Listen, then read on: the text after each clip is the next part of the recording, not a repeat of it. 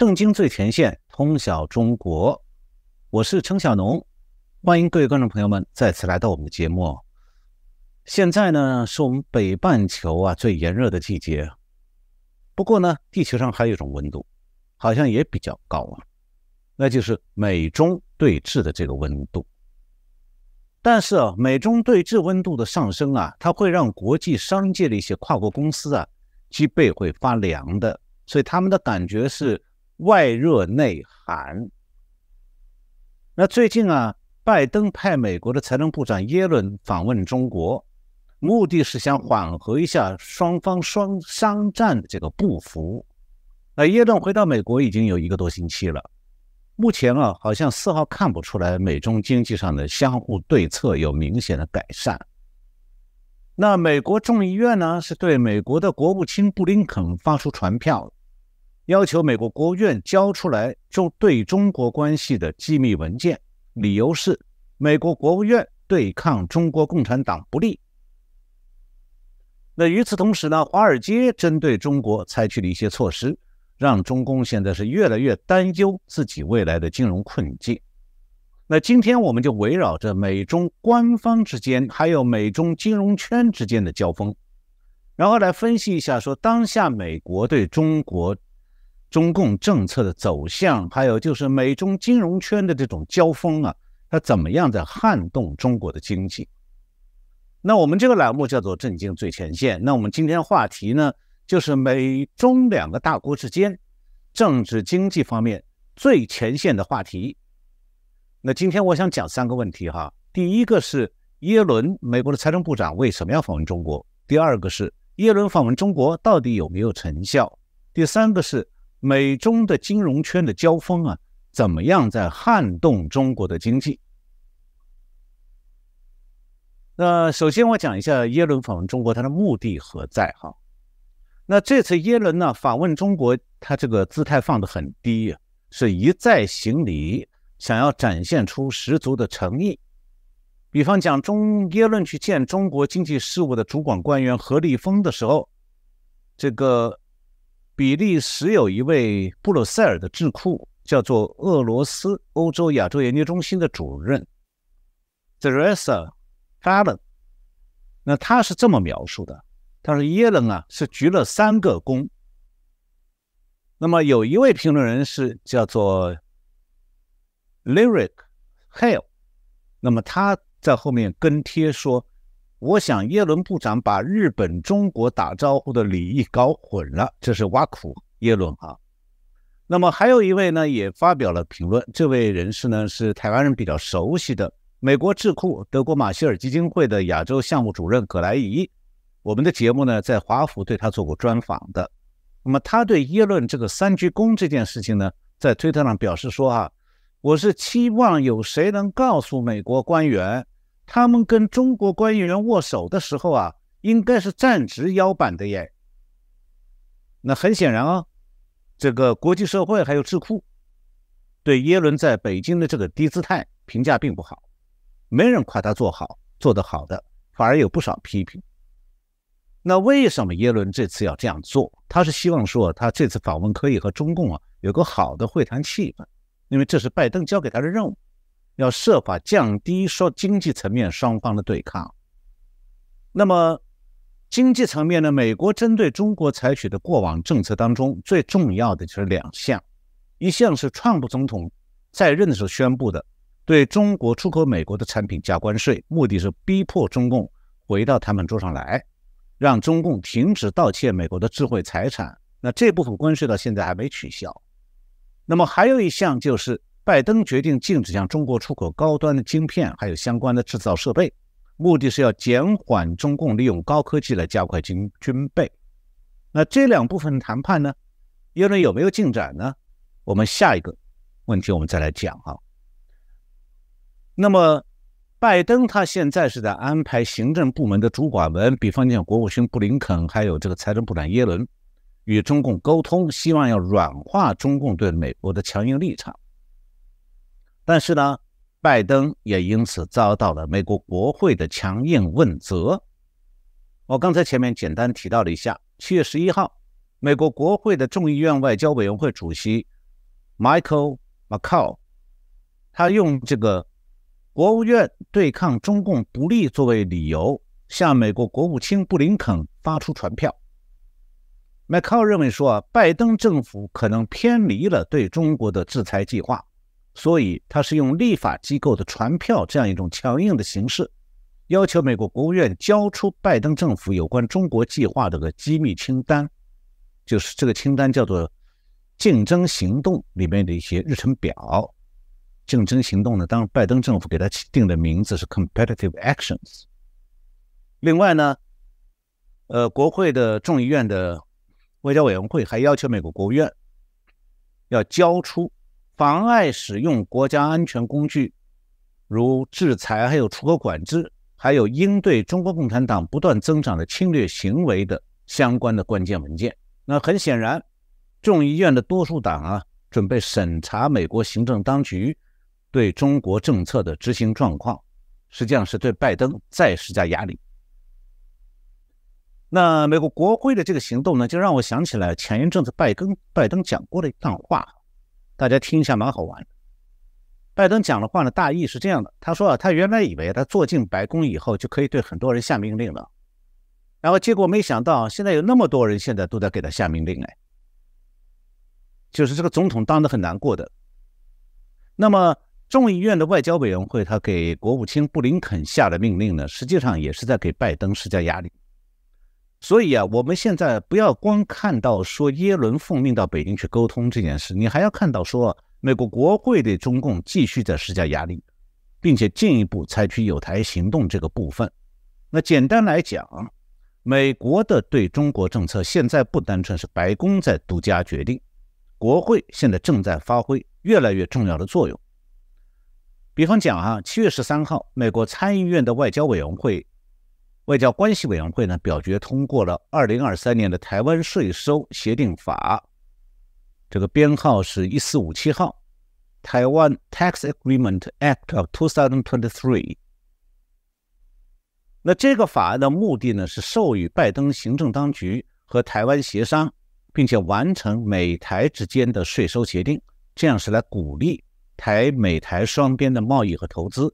避免双重课税。给企业和个人带来财务负担。那为这个，为了通过了这个法案以后呢，这个参议院外交委员会的两党负责人发表了一个四人的联合声明，表示说呢，这个立法是为了给美国和台湾在关键战略产业，比如半导体的投资方面提供便利。啊，这对台湾台积电这些台湾公司来讲，他们到美国投资呢，这是一个好消息。另外呢。这个美国外参议院外交委员会的主席新泽西州的民主党参议员 Menendez，他有这样一个说法，他说这项立法证明了美国对台湾展示的深度敬意。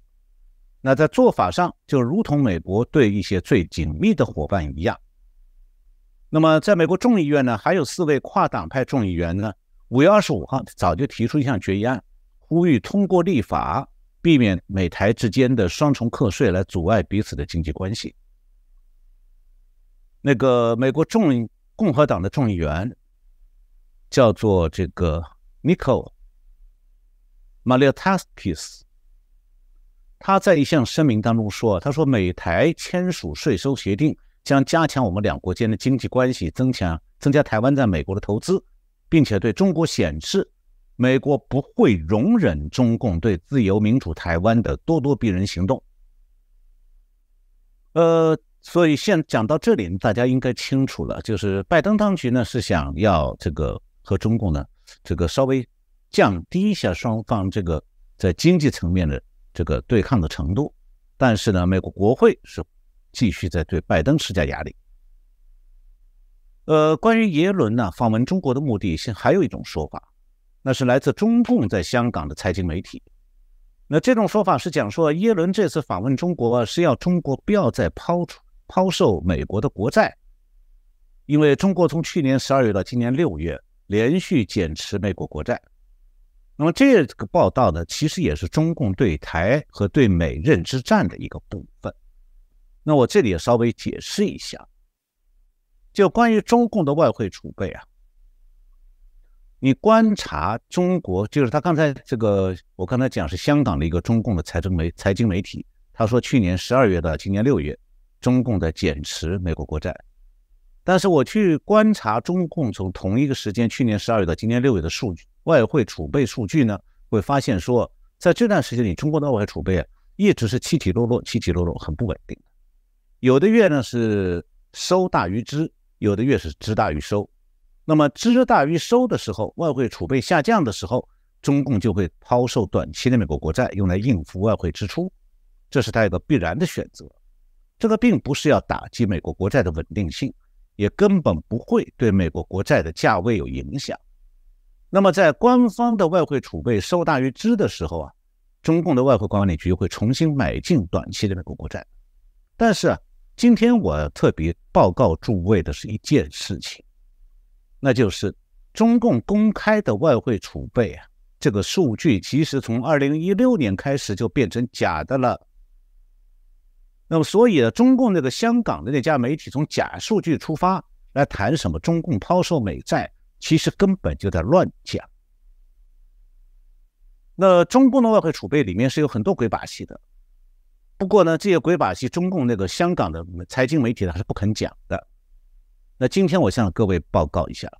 中共的外汇储备里两个鬼把戏当中，一件就是说，七年前中国把所有外这个商业银行的外汇头寸在账面上都消除了，不见，就一夜之间，这个中国商业银行好像一分钱外汇头寸都没有了，就银行柜台里没有一分一分钱外汇了，这是一件事。另外一件事就是。当下中国的商业银行在海外，这个不断的用他们手头的外汇头寸去放款，在国外放款，那么这种放款收到的利息呢，成为这些银行生存的生命线，也成了人民币汇率升降的关键因素。那么在今天的节目当中呢，我重点要讲的其实是第二件事，就是中共在商业银行的海外放款。会影响到人民币汇率的升降，但是呢，要提这个讲这个第二件事是重点，但是我必须之前先提到第一件事，因为这样才能给第二件事做个铺垫，大家能听清楚、听得懂。那么到目前为止啊，华尔街的金融精英们，要么就是他们忘掉了我刚才提到的第一件事，就是中共在二零一六年一月所有商业银行外汇头寸消失。他们要忘掉这件事了，要不然就是说他们被这件事搞懵懂。那么这样的话，也因此他们就看不太清楚第二件事，就是中国的这个商业银行在海外放贷款，和多大程度上会影响到中共的外汇储备，还有人民币的汇率。那我现在呢，先讲一下这个第一件事，就是为什么中共会把这个商业银行的外汇储备突然给。清零了，这真相是这样：在二零一六年年初的时候啊，中共为了掩盖它中央银行外汇储备也在持续的下滑，它要掩盖这个真相，怎么办呢？它就突然的把商业银行的外汇储备啊全部算到中央银行名下。那本来呀，商业银行它收到客户存进来的外汇之后呢，它可以选择或者是与中央银行结算，或者是自己把这个外汇头存消化掉。所谓消化，就是。商业银行直接在境外分行啊，用外汇就放发放贷款。那如果商业银行是和中央央中央银行结算的话呢，那就增加中央银行的外汇储备。但是啊，当二零一六年中国的中央银行把商业银行的外汇头寸在账面上全部清零了，那这个以后是不是中国所有商业银行从此就全部停止和客户的外汇交易呢？当然不可能哎，中国那么多的进出口贸易，还有各方面的。服务类的外汇收支还是要通过商业银行来办理，那中共的央行为什么要把各个商业银行的外汇头寸全部清账面上清零？目的很简单，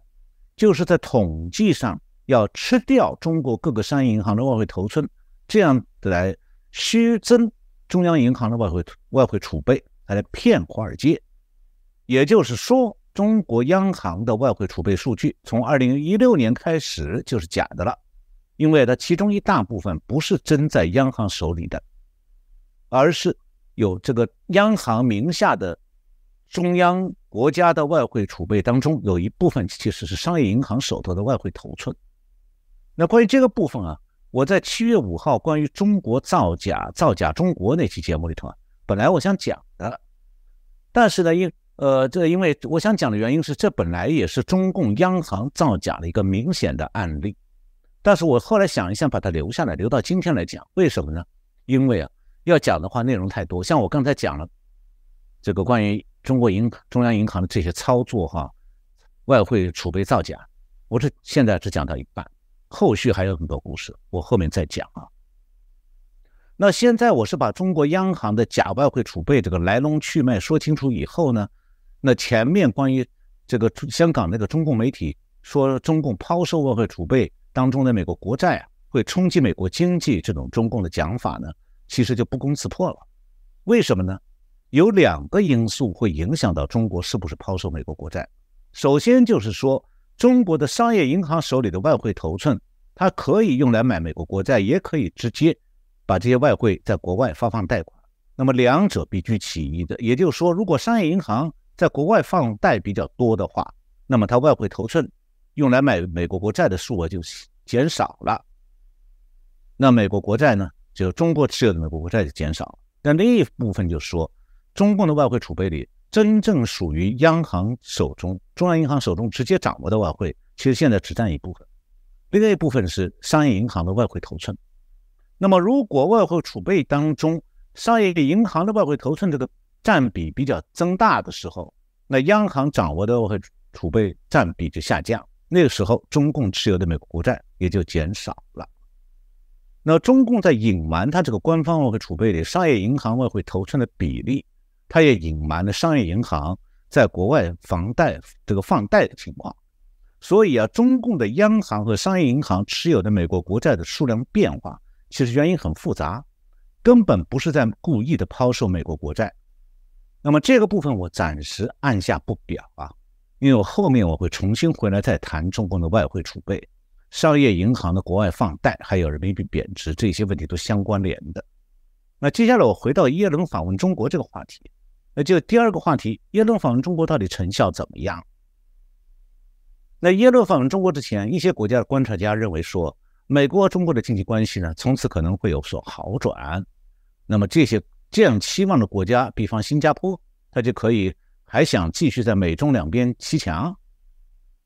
那现在呢？耶伦已经回国一个多礼拜了，我们丝毫看不出来中美经济上的相互对策有什么明显的改善，所以耶伦的访问好像没什么显著成效。这大概会多少让新加坡这样的国家有点失望。不过呢，倒是美国的华尔街啊，从耶伦访问之前到耶伦访问回来，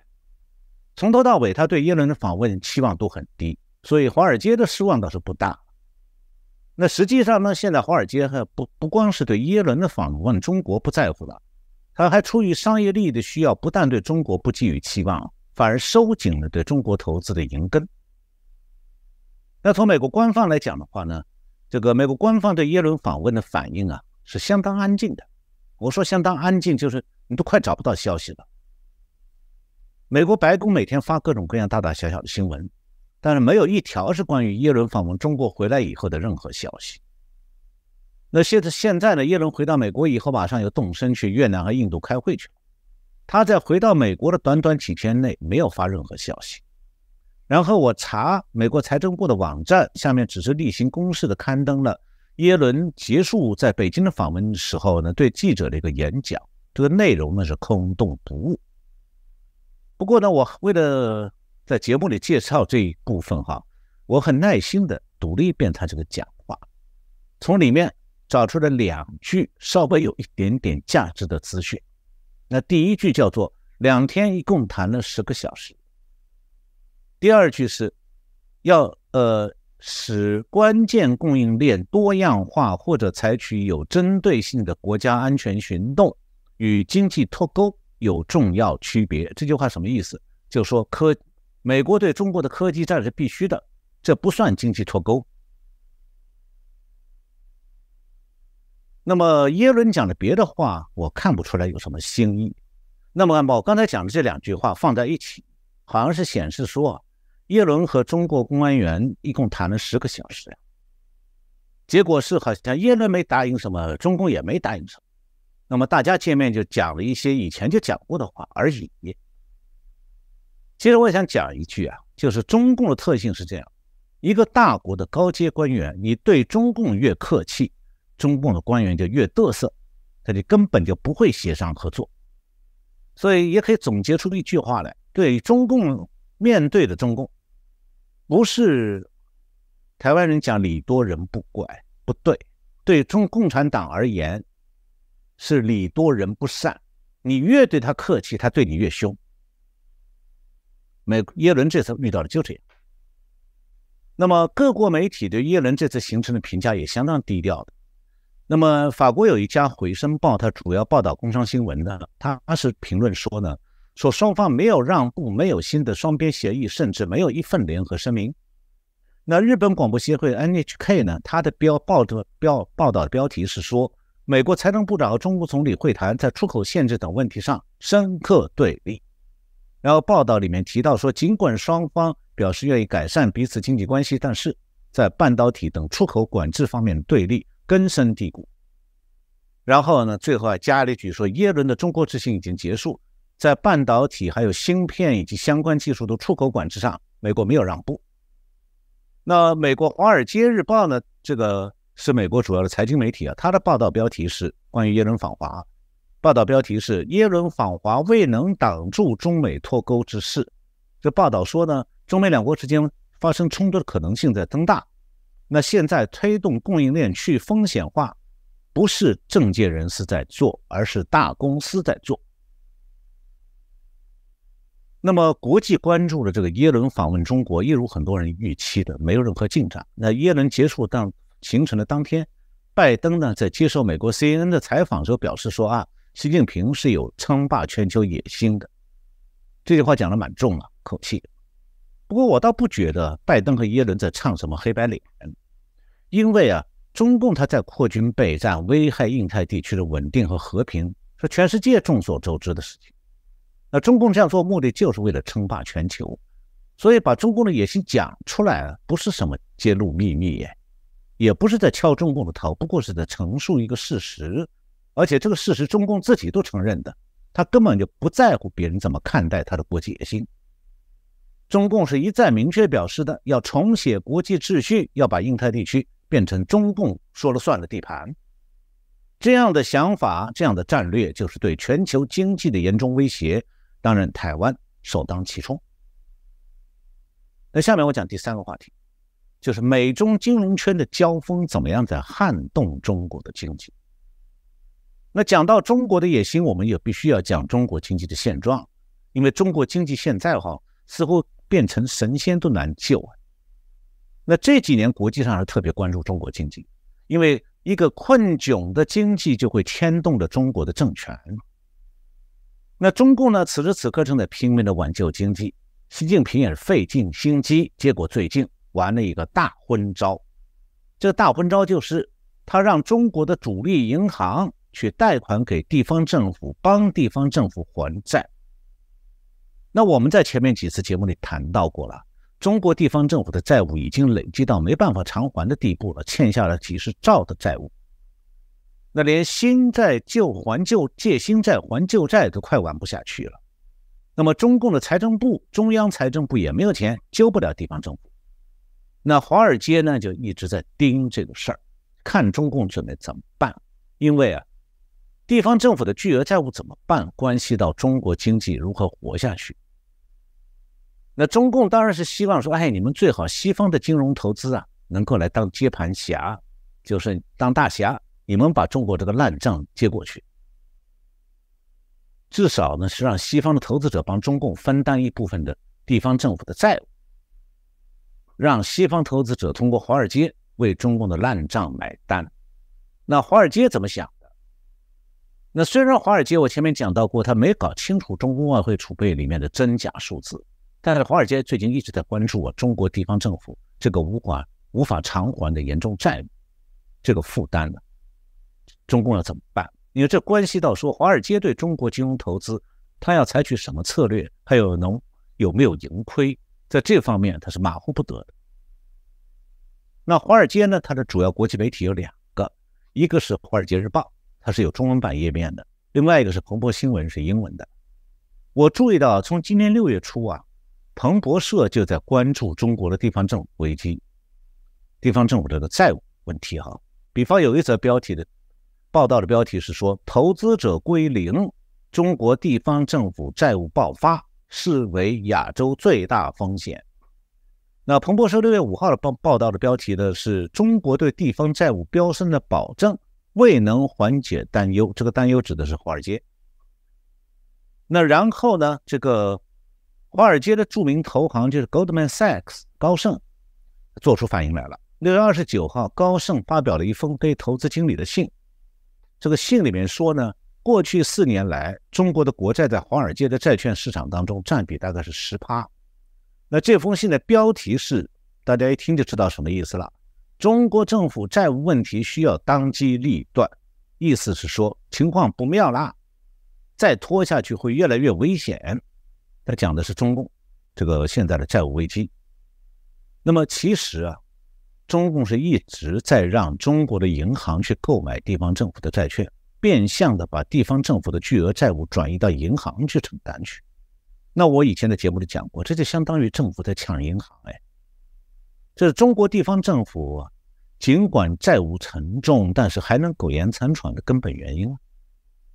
呃，中国五月份发布了一个叫做《二零二三年中国银行业调查报告》，那这个报告里讲说，二零二二年就是去年，中国五十九家上市的银行一共持有政府债是四十三点七万亿，就是四将近四十四兆。那占整个债券总额的七成，什么意思？就是地方政府的债发行的债务七成都被银行包下来，都银行把它这个借，就是银行贷款买买了这个地方政府的债券，提供了钱的。那么其中，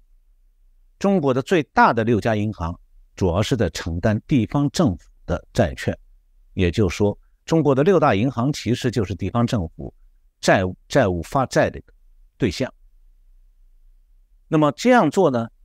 这个一直到去年，华尔街没有重视这个问题，所以呢，中共这种抽银顶尖银行的血，这六大银行中国最顶尖的银行，中共是用抽这种顶尖银行的血来挽救地方政府，这种做法没有影响到华尔街购买中国这些顶尖银行的股票，也因此呢，中共这样认为说这样做没事，我们再做。不过，突然的形势不对了。今年七月四号，就这个月，中国国内金融圈传出一条消息，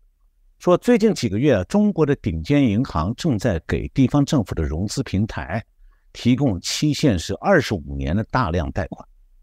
这钱呢是帮助融资平台来还旧债。融资平台我已经解释过了哈，就是地方政府建立的城市这个土地开发公司。是这个地方政府的白手套，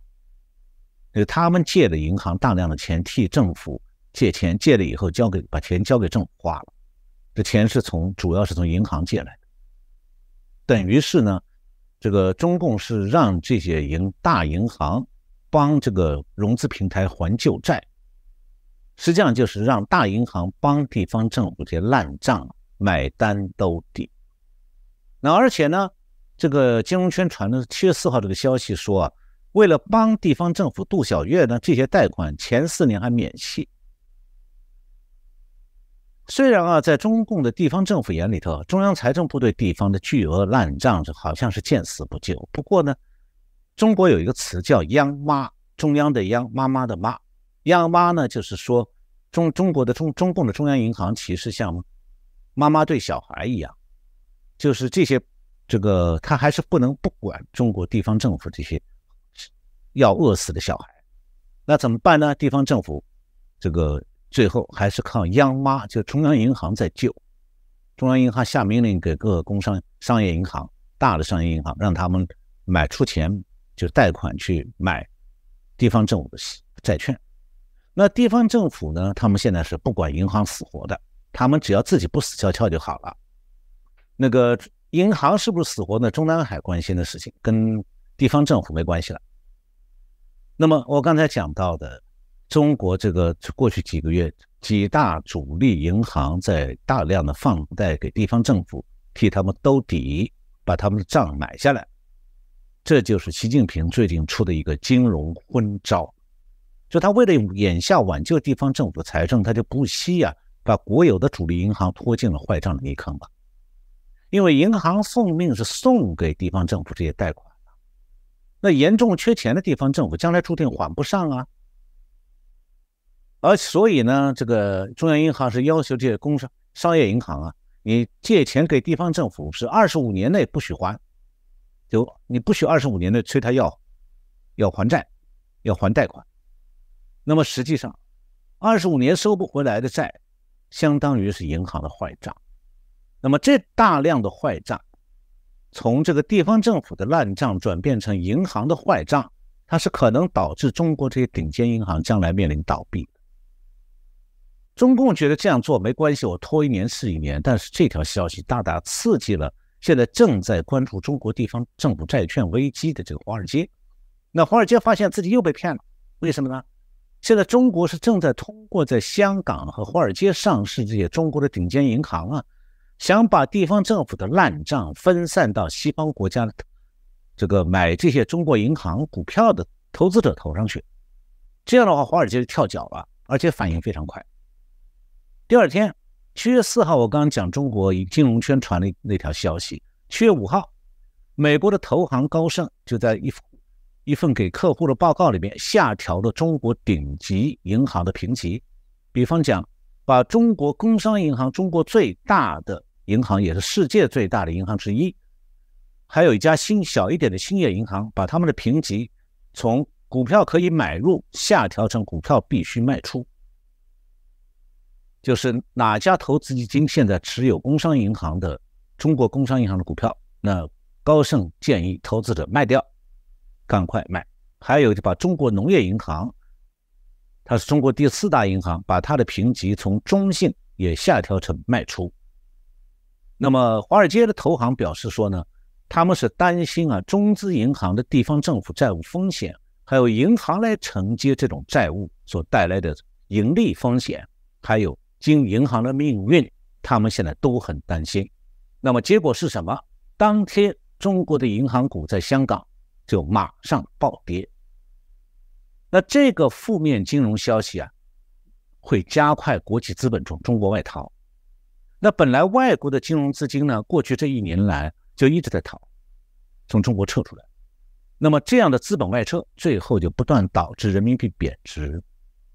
然后中共呢，是为了稳住外资，还希望他们回头，就立刻的采取措施拉抬人民币汇率。办法是什么呢？还是从银行头上动脑筋，他救地方政府债务危机，让银行出钱。他现在拉抬人民币汇率，是让中国的顶尖银行把他们在国外的外汇头寸抛掉，买进人民币。那么这样的话，暂时停止了人民币贬值的趋势。讲到这里啊，故事好像是不是结束了？没有哎，新故事又出来喽。那就是啊，中国的主力银行要混不下去了。那我讲到这里的话，我前面介绍的真假外汇储备的部分，实际上就是为下面讲的故事，银行的故事做好铺垫。我前面讲过，中国商业银行手里的外汇头寸是可以用来买美国国债，也可以直接用外汇在国外发放贷款的。那过去的半年里头，中国的主力银行是正坐在火上煎熬，因为他们快要被烤死了，放像是坐在个大锅里头，在底下火烤着。那这火是什么？火就是中共挽救经济的货币政策，因为中共的中国的经济它救不起来啊，所以习近平就不断逼央行要放水，要降低商业银行在央行的准备金啊，要调低利率等等。但是啊，对中国的商业银行来讲，他们现在是被就是就像我刚才讲的，是被高层中共高层中南海放到一口锅里在烤，底下的火是两种，一种呢是放给地方政府的贷款。我前面提到，一放几十几十万亿，然后呢，其中四年内不许收利息，但银行对客户存款的客户是要付利息的。你不许不能收利息，还要付利息，银行不是要被亏死掉吗？这是一把火，央行烧出来的，也是中南海烧出来的。还有一把火是，中共现在在不断的调低利率，要刺激经济，那银行被挤的，它的利润就要到生死边界了。银行是要发工资的，员工领不到工资，银行只有裁人了。所以在这种情况下，这个底下两把火的烤。银行呢要自救，它只有一个办法，什么办法呢？往这锅里加一点点水，什么水呢？这个水就是尽量在国外放款、放贷款，把外汇留在国外，在国外放款，特别是在美国放款来赚点利息，因为现在美国联储会不断的调高利率嘛，在美国放贷款还能赚点钱。但是呢，现在中南海该又开始拿银行动脑筋了。因为他要留住外资不要撤嘛，他就逼着中国的海外商业银行的那个分行啊，把他们国外的贷款收回来，然后把外证外汇投资呢卖给央行来拉抬人民币汇率。那结果呢，这些国有银行现在被加扁头了。那加扁头的政策还不止这些，中国的央行最近又奉命啊，对商业银行放消息，要商业银行把原来利率比较高的房贷。帮客户改成低利率的房贷，就是这个重新的签约，把旧贷款换成新贷款，但是新贷款的利率比原来低几个百分点，希望这样子来刺激消费，这又是中南海的政策，也是昏招。一，这又是把银行往死里逼啊！因为房贷是中国商业银行里头算是最好的盈利业务了，房贷风险比较小的，你现在要是把房贷的利率改低了，等于是让银行的毛利要打对打对折呀，这就要了银行命了。这里我需要说明一下哈，中国的银行和台湾银行不同的，中国主要的大银行名义上是上市的商业银行，其实是国有的，中共是把它当做政策工具在用，只要是为了政策需要，银行再困难也必须执行高层命令，因为行长根本就不是股东说了算，是中共组织部任命的。所以呢，现在中共为了活下去，他是把地方政府的债务危机转换成了银行系统的金融危机了。那接下来这些主力银行可能就剩下造假一条路了，就是在财务报表上假造利润，呃，蒙骗那些买他们股票的和债券的投资者。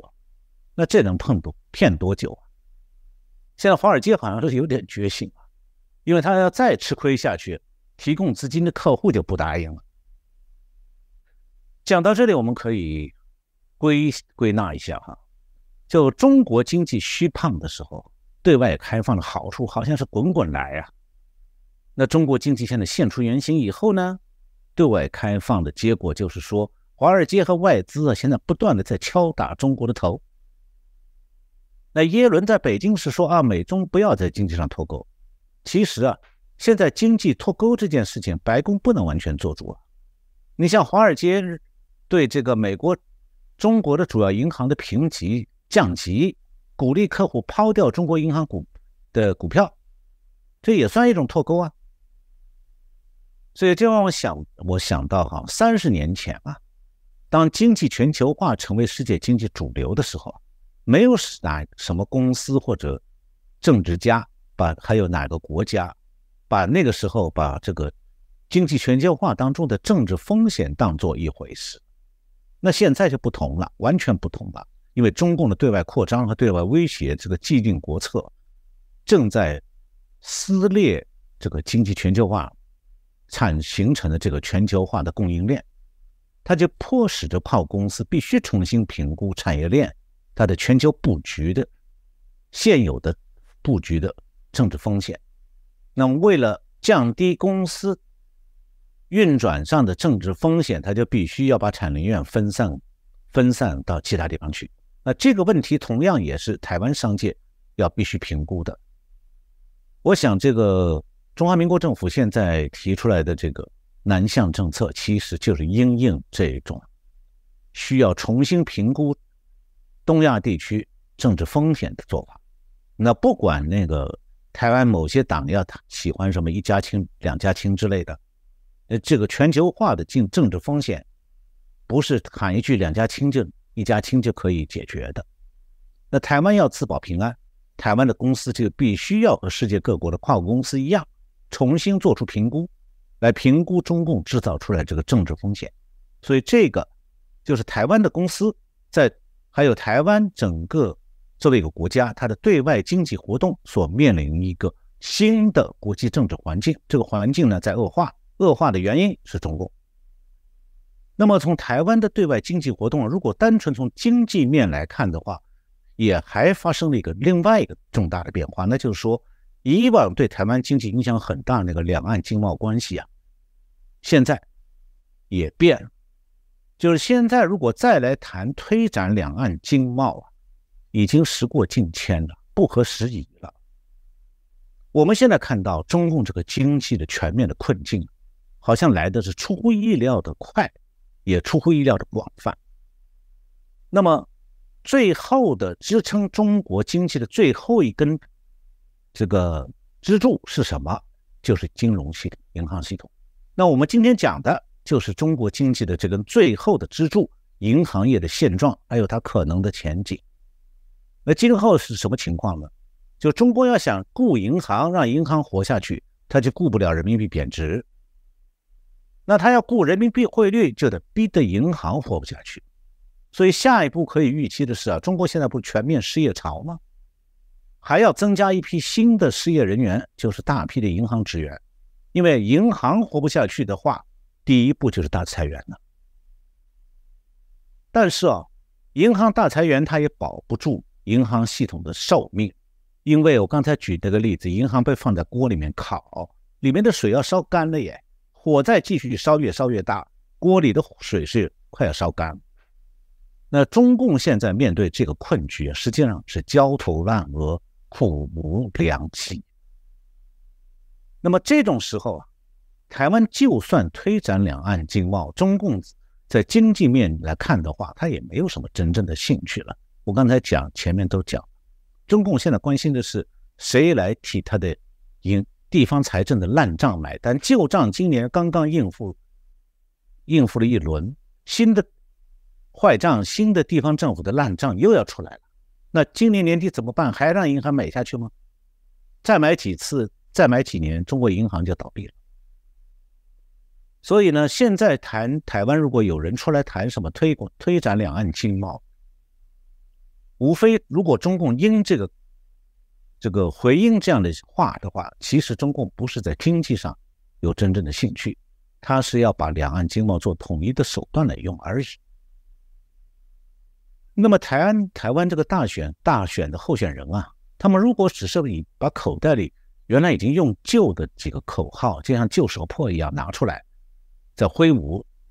在空中挥舞，当做选举的新号召，就让我想到古人韩非子的。一句话，